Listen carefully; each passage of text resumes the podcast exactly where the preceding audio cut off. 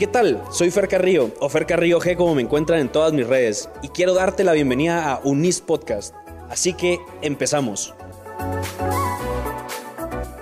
El neuroaprendizaje combina la pedagogía, la psicología y la neuropsicología para explicar los procesos de aprendizaje de nuestro cerebro. En este episodio, la psicopedagoga Evelyn Lechuga, catedrática de la Universidad del Istmo, nos habla de las conexiones y procesos de aprendizaje que tiene nuestro cerebro, influenciados por diversos factores como las emociones y el estrés.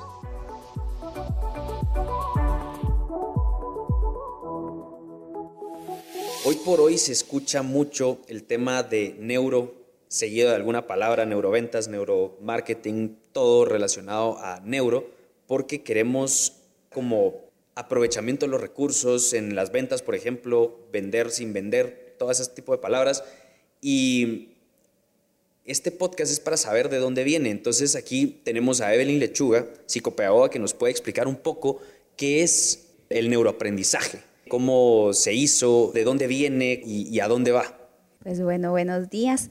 Realmente al hablar de toda la parte neuro hoy en día, como tú decías, está muy de moda, viene porque queremos entender cada vez más cómo funcionamos, ¿verdad? El, todo el tema psicológico, neuropsicológico hoy en día lo que nos va orientando es a decir no todo es externo a la persona, que era como se consideraba antes, ¿verdad? Los factores externos tienen que ver con el reforzamiento y decimos no, realmente los cambios que se van dando a nivel de cómo nos comportamos vienen de adentro. Entonces lo neuro es nuestro cerebro. Todo lo que nosotros hacemos, todas las conductas, todo lo que reflejamos en el día a día está sujeto a lo que está sucediendo internamente. Ese órgano tan maravilloso que a veces no terminamos de entender, ¿verdad? Que es el cerebro y sus diferentes áreas. Entonces, en la medida que nosotros entendemos cómo almacenamos la información, cómo la recuperamos, cómo conectamos esa información con otra nueva, nos ayuda realmente a entender o a dónde queremos llegar, ya sea nuestra área de especialidad, ¿verdad? No necesariamente, como tú decías, la parte de ventas, la parte de aprendizaje, sino todo, todo. Como seres humanos, independientemente del campo donde estemos, vamos a estar sujetos a nuestro cerebro. Ok, muy interesante todo esto. Y hablando del cerebro, o dándole un poco como de lógica a lo que nosotros sabemos, ¿cuál es la forma en que nosotros podemos aprender o, o cómo nos afecta esto de forma como directa? Bueno, pues fíjate que antes se creía que había un periodo estático en el que nosotros desarrollábamos prácticamente todas las habilidades y con el tiempo nos hemos dado cuenta que no, que nuestro cerebro tiene una gran cualidad y que es la plasticidad. También se hablaba que esta plasticidad se reducía a los primeros siete años de vida y hoy en día se sabe que eso no es así. Si no podemos ver tantos ejemplos de gente que sufre algún accidente cerebrovascular y que se recupera. Y uno dice, pero ya tenía 50, ya tenía 70 años y está con terapia, obviamente, pero muy bien adaptado y rehabilitado y sigue siendo una persona funcional.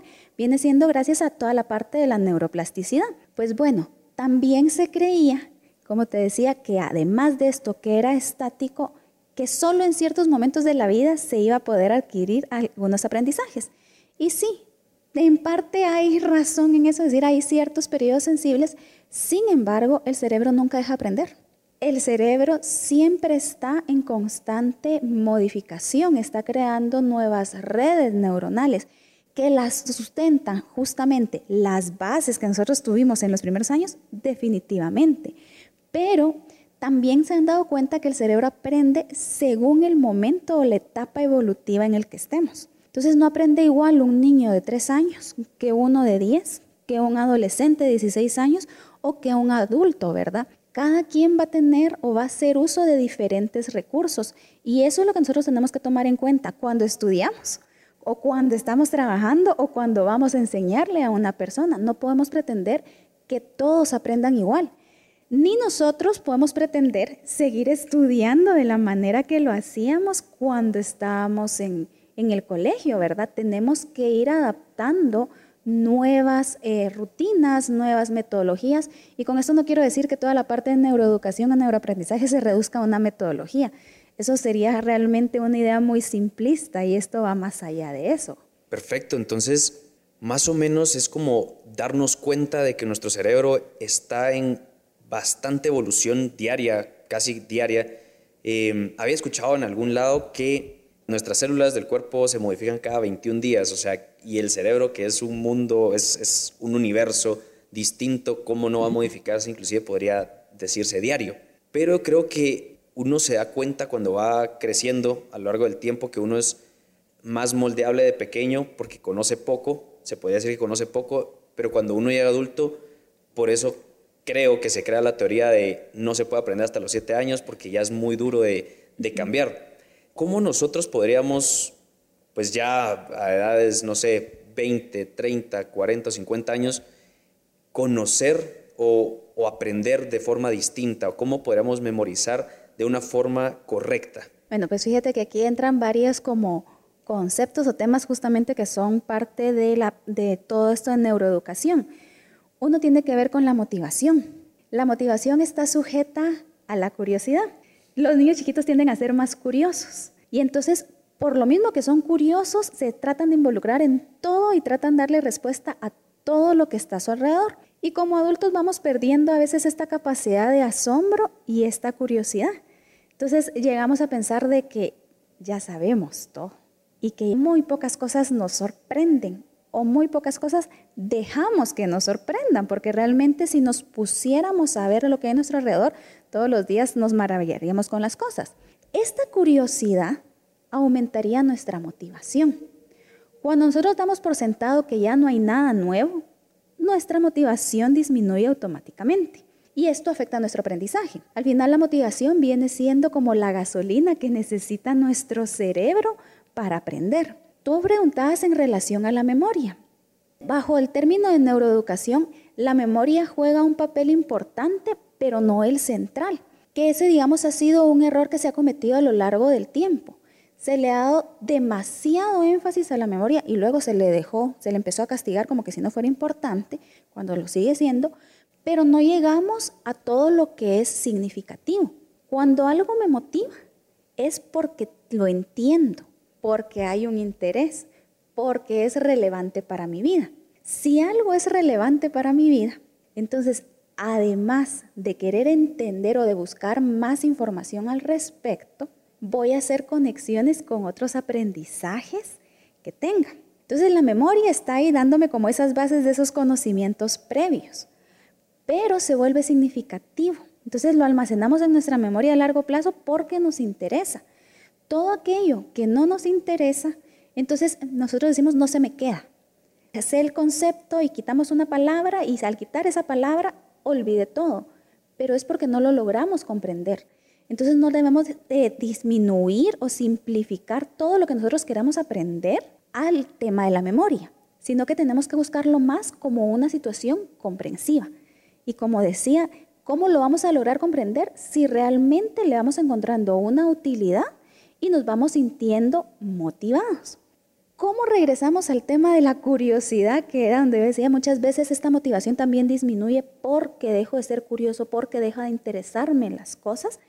Es el tema de la creatividad, que es otra área que la neuroeducación le da mucha importancia y ha estado estudiando mucho hoy en día. ¿Cómo influye la creatividad? La creatividad hace que tengamos un pensamiento más flexible, ese pensamiento que tú decías, el niño es más maleable, sí. El adulto es más rígido, nos volvemos más rígidos, nos volvemos personas de rutinas, de costumbres, y entonces eso hace que también nuestra forma de pensar sea más rígida. Pero cuando empezamos a trabajar todo el componente creativo, nuestro pensamiento también se vuelve más moldeable. Muchas veces tendemos a pensar que la creatividad nacemos, como es, o es creativo o no es creativo. Y simplificamos la creatividad al punto de el que pinta, el que baila, el artista. Cuando no es así, la creatividad va más allá de eso, o sea, la creatividad va, es como un componente del pensamiento que tenemos. Entonces, cuando hablamos de innovación, cuando hablamos de hacer las cosas diferentes, cosas tan sencillas que nos dicen en el día a día, ¿verdad? Eh, cambia la ruta por donde se va a estudiar, Eso tiene que ver con creatividad. ¿De qué otra manera podríamos solucionar este problema? O estoy en la cocina, ¿verdad? ¿Qué ingrediente le voy a poner porque me hace falta algo y no puedo dejar encendida la estufa? O se le quebró la punta del lápiz y estoy a medio examen, ¿qué voy a hacer, verdad? Estos son procesos creativos que nosotros tenemos que fomentar y de esta manera, entonces nuestro pensamiento se vuelve más flexible, volvemos y caemos otra vez como en un espiral, pero aquí positivo, que fomenta la curiosidad, mejorando entonces procesos de motivación y por consiguiente también el tema de memorización. Ok, muy interesante todo este proceso, eh, esta espiral bastante curiosa como de ir creando este nuevo como estilo de vida, se podría decir que es como un nuevo estilo de vida que hay que ir cambiando, o sea, no es de la noche a la mañana, no esperemos ser creativos así eh, ayer no lo era y hoy lo soy, porque eso es, eso es mucho el tema que estamos pasando actualmente, pues jóvenes y, y por todo el tema de frustración, que si no nos sale hoy, ya no lo quiero, si no lo aprendo hoy, ya no me interesa. Es como ir dando esos pequeños pasos, pero mucho tiene que influir como el área sentimental, porque también va metido, o sea, somos seres, si bien racionales, pero también tenemos el área sentimental, no podemos despegarnos uno del otro. ¿Cómo hacer para que también se vuelvan unos aliados importantes para el tema, ya sea de memorización o, de realización como persona en general, íntegro? Tú dijiste algo muy importante. Esto es un estilo de vida. es como ir al gimnasio, que vamos y entrenamos eh, fortalecemos los músculos de las piernas o de los brazos, tenemos que fortalecer nuestro cerebro para pensar de esta manera, ¿verdad? Entonces, es poco a poco que lo vamos a ir logrando. Y ahí entonces encontramos nuestras aliadas, las emociones. Definitivamente, todas nuestras conductas y nuestros pensamientos también están influenciados por las emociones. De hecho, tenemos cinco emociones primarias que estas se disparan ante distintos estímulos de manera automática. No las podemos controlar. Luego ya vienen nuestros pensamientos. ¿Qué pensamientos van a alimentar estas emociones o qué pensamientos van a desviar estas emociones? Y en base a eso ya vamos a actuar. No podemos hablar de que hay emociones positivas o negativas como tal, porque todas las emociones tienen una función adaptativa en nuestra vida, en, de todos los seres humanos. Sin ellas no podríamos realmente eh, sobrevivir. Sin embargo, sí podemos hablar de emociones que facilitan o bloquean procesos de aprendizaje, procesos de interacción, todo lo que nosotros vamos realizando. Aquí vamos a hablar, por ejemplo, eh, el estrés, que no es propiamente una emoción, sino que es un estado del cuerpo que se va a derivar justamente de el sentir que no tenemos los recursos para resolver una situación derivada, podemos hablar de miedo o de tristeza. Entonces, estas emociones lo que hacen a veces es frenar estos procesos de aprendizaje. En periodos donde nosotros estamos sintiendo una tristeza por alguna pérdida, sea laboral, sea personal o algún cambio que nosotros estemos enfrentando, todo nuestro sistema, todo nuestro cerebro va a estar conectado con esa emoción. Entonces yo dejo de prestarle atención al resto de estímulos que están a mi alrededor esto empieza a limitar mi aprendizaje. Inclusive estas emociones pueden alterar también nuestros ciclos de sueño, que son los que favorecen también a la adquisición y cimentación de los aprendizajes o de las cosas que nosotros estamos viviendo en el día a día. Cuando nosotros estamos experimentando lo que es la alegría, tendemos a fluir y entonces nuestro cerebro también está más dispuesto. Si nosotros miramos una persona que está alegre, la forma en que habla es más fluida. Su cuerpo muestra una postura abierta. Y entonces todo esto que hace logra conectar lo que está viviendo, lo que está escuchando, con lo que está pensando, con aprendizajes previos. Y entonces hay un mejor aprendizaje. ¿En qué favorece esto? A la motivación. Y esto se da, esto sí es a cualquier nivel. Lo que va a cambiar es cómo vamos nosotros gestionando estas emociones. Definitivamente un adulto debería tener más herramientas para gestionar sus emociones y así irlas usando a su favor. Como decía al inicio, no hay emociones ni buenas ni malas. Pero si no hay una buena gestión de estas emociones, es donde se empieza a ver como un obstáculo de lo que nosotros vamos realizando en lo cotidiano. Muy interesante este, este último punto. Es que es cierto, porque a veces como que nos dan la vuelta en decir, hay que estar feliz, siempre feliz, no, no podemos estar otra cosa que, que feliz, pero no es así. A veces uno está triste, a veces uno está, a veces uno está mal y uno tiene que ver cómo cómo utilizar eso a su favor, cómo mejorarse con todo esto que está pasando. También había un punto interesante que, mencionó de cómo nosotros podemos obtener mejores resultados gestionando las emociones. Creo que eso es muy bueno, actualmente no lo están haciendo. Actualmente creo que hasta ahorita están como dándole a los niños ese, manejo de emociones porque antes solo se enfocaban en el aprendizaje así directo, aprender las tablas y punto, pero no gestionaban las emociones, que es una de las partes muy importantes. Y no es para decir, eh, como muchos niños de que se vuelven consentidos porque hay que gestionar las emociones, sino saber ser resiliente, que creo que es una de las virtudes que nos ha faltado mucho a través del, del tiempo poco a poco fuimos muy resilientes en un tiempo, pero después ya no. Y con todo esto del tema del estudio de los niños, de cómo pueden aprender mejor, cuáles son las herramientas y cómo sacarle el provecho de, de poder utilizar este neuroaprendizaje para tener mejores resultados en el área académica, en el área integral, en el área personal, en el área familiar, en todos lados, para que funcionemos bien.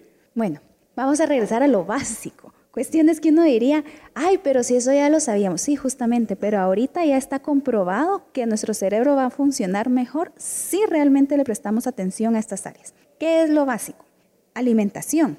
Nuestro cerebro necesita justamente contar con suficiente energía para trabajar. Una adecuada alimentación va a influir también en nuestros procesos de memoria y atención. Ahí es donde entra el énfasis con los niños pequeños cuando decimos eh, las loncheras nutritivas. Y a nosotros de adultos realmente tomar conciencia de que no voy a dejar de comer porque no tengo tiempo o porque estoy muy cargado porque es la semana de exámenes, sino que esto también debe ser un hábito.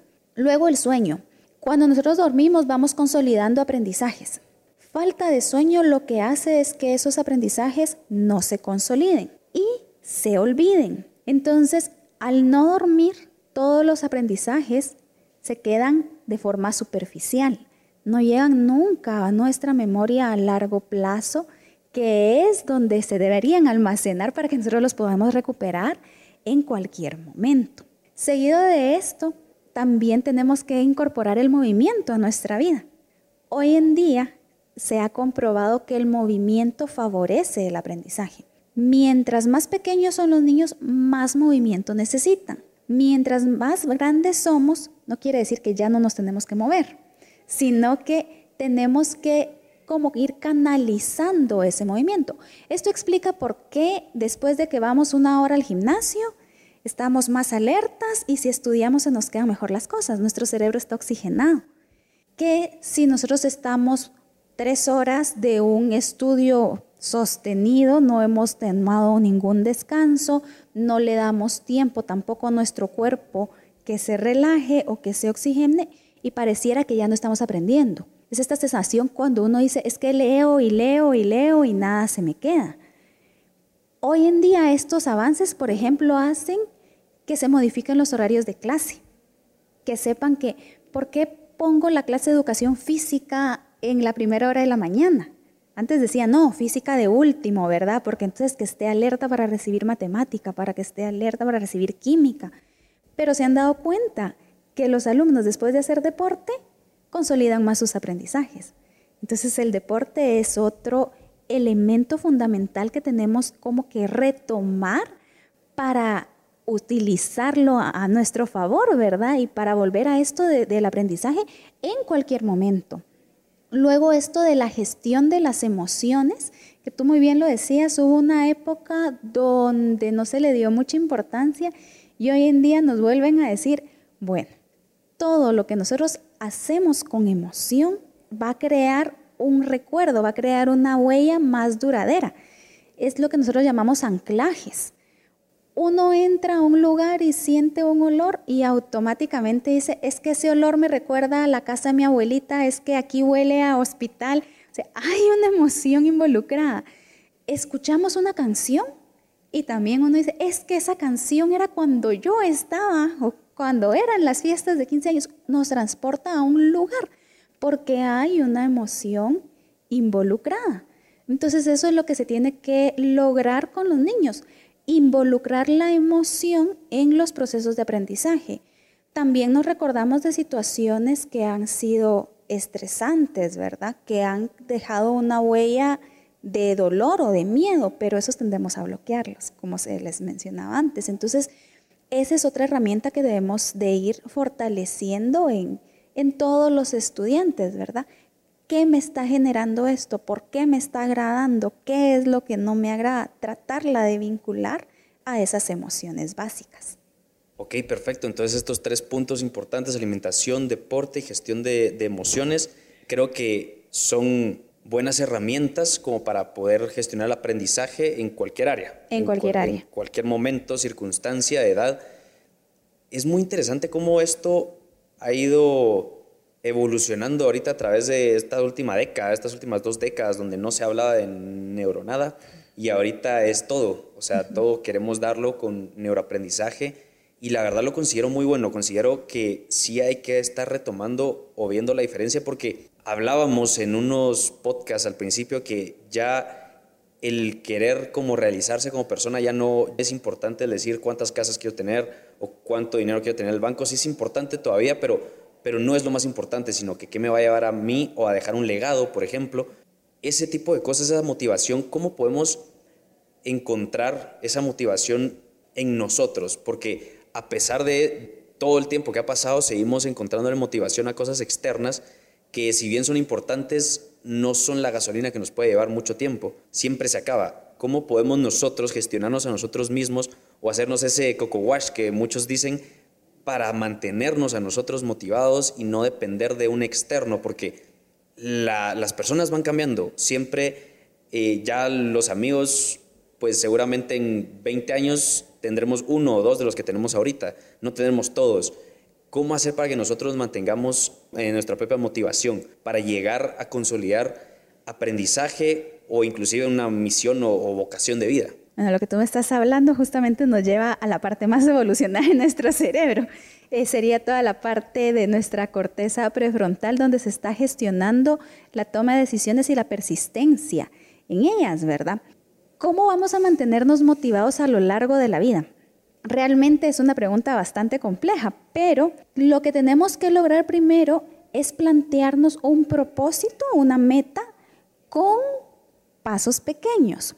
Lo que muchas veces nos desmotiva es que la gran meta no se alcanza, porque no establecimos como la ruta de acción que vamos a tomar. Nosotros decimos, bueno, mi meta es graduarme de la universidad, pero para eso tienen que pasar cinco años. Y en el camino me empiezo a dar cuenta que algunas materias se me facilitan más que otras, que el horario no siempre es el mismo, entonces que no necesariamente voy a poder trabajar y yo quería trabajar desde el primer año, que mis compañeros de trabajo algunos sí van al mismo ritmo de lo que yo estoy haciendo y otros no. Entonces eso puede crear una desmotivación. Pero ¿qué sucede cuando esta meta a largo plazo nosotros la vamos poniendo como en pasos pequeños? Es decir, para poder graduarme de la universidad, tengo que sacar limpio este primer semestre. Tengo que esforzarme más en las clases que son tal vez de formación general, que muchas veces, si lo miramos en el campo universitario, no dice, pero ¿y esto para qué, verdad? Si esto no es de mi carrera. Cuando empezamos a poner esas metas y vamos viendo, ah, saqué en limpio el primer semestre, eso es como una retroalimentación o el feedback inmediato, decir, lo voy logrando, lo voy haciendo bien. Ah, si también pude sacar las clases humanísticas o las clases de formación humana, bien, entonces me va acercando a esa meta. Esto sucede en cualquier edad. Cuando yo miro que lo que yo voy a conseguir está muy lejano, pueden entrar cualquier situación que va saboteando la consecución de esa meta a largo plazo. Luego, plantearnos metas realistas. Si nuestras metas no son realistas, también va a haber una desmotivación. La motivación no solo se da por cuestiones que uno no va alcanzando, sino también cuando nuestras metas, nosotros nos tendemos a reducir o limitar, esto nos va a desmotivar. Cuestiones muy arriba de lo que nosotros logramos o muy por debajo de lo que nosotros también somos capaces, desmotiva. Ay, qué fácil, eso ya lo sé. Si yo todos los años me sigo planteando, es que quiero sacar promedio de 70 cuando yo sé que puedo sacar un promedio más alto, eso mismo me puede desmotivar. Cuando uno entra a una clase y mira las actividades y dice, ay, pero es la misma hoja de trabajo que venimos haciendo a lo largo del semestre, ya ni le prestamos atención. Entonces, aquí viene, vuelvo a estas metas realistas, que estén acorde a nuestras habilidades, reconociendo también nuestras dificultades, porque todos tenemos algún área que tenemos que ir mejorando. Y esto va atado al autoconocimiento. Al final, toda la parte de neuroeducación lo que busca es que como personas nos conozcamos mejor, que nos entendamos mejor. No solo que alguien más nos entienda mejor y por eso nos va a vender cosas más fácilmente, sino que nosotros también podamos entender qué está sucediendo, qué es lo que vamos haciendo, por qué lo hacemos. Y entonces es como que viéramos un triángulo uniendo lo que hablábamos hace un momento, ¿verdad? Cómo nuestra emoción influye en nuestro pensamiento, influye en nuestra conducta. Esto es un triángulo donde no hay un inicio ni ningún fin, sino que igual este pensamiento también va a generar otra emoción, va a generar otra conducta. Y eso es lo que nosotros tenemos que ir haciendo conscientes. Al final, toda la parte de la neuroeducación busca poner de manera más tangible esos procesos que nosotros muchas veces lo hacemos de forma automática o no entendíamos y sabemos que está ahí, pero hoy en día nos dice, bueno, ya podemos entender de mejor manera qué está sucediendo. Nos llegamos a conocer, podemos plantearnos metas más tangibles que seguramente vamos a conseguir. Perfecto, muchísimas gracias. De verdad, es una información muy importante. Creo que es importante que todos sepamos esto, que todos vayamos analizándonos cómo somos nosotros, ponernos estas metas alcanzables. Está bien tener sueños gigantescos, pero hay que también saberlo dividir en metas pequeñas. Posiblemente ni siquiera lleguemos a la meta grande, o sea, hay que saber que camino aquí al puerto puede estar una calle bloqueada, tal vez eh, inclusive me tenga que regresar por algo, como estar dispuestos a, lanzarnos, pero también viendo todas las aristas del problema o de, las oportunidades que pueden surgir a través de los sueños, perdón. Entonces, eh, pues nada, de verdad muchísimas gracias no sé, quisieras agregar algo más. No, solo para terminar justamente con lo que tú decías, el ver todas las aristas va de la mano nuevamente de este pensamiento creativo que debemos ir fortaleciendo, porque va a ser esa flexibilidad mental al final es la que nos va abriendo las puertas que necesitamos para decir, uh, iba por el mal camino, no era eso, tengo que tomar otra decisión, tengo que volver a replantearme las cosas, ¿verdad? Exacto, tal vez no conseguí el, el trabajo de mis sueños, pero conseguí otro trabajo que me gusta más que no sabía que existía. Pues de verdad muchísimas gracias por enseñarnos estas cosas de neuroplasticidad, neuroaprendizaje, que son tan útiles que nosotros inclusive debemos enseñar a otras personas porque ya no estamos simplemente con una carrera y punto, sino que tenemos que también tener la T, ser, integrales en todo. Entonces, eh, nada, de verdad muchísimas gracias por tu tiempo y a ustedes por escucharnos en este podcast.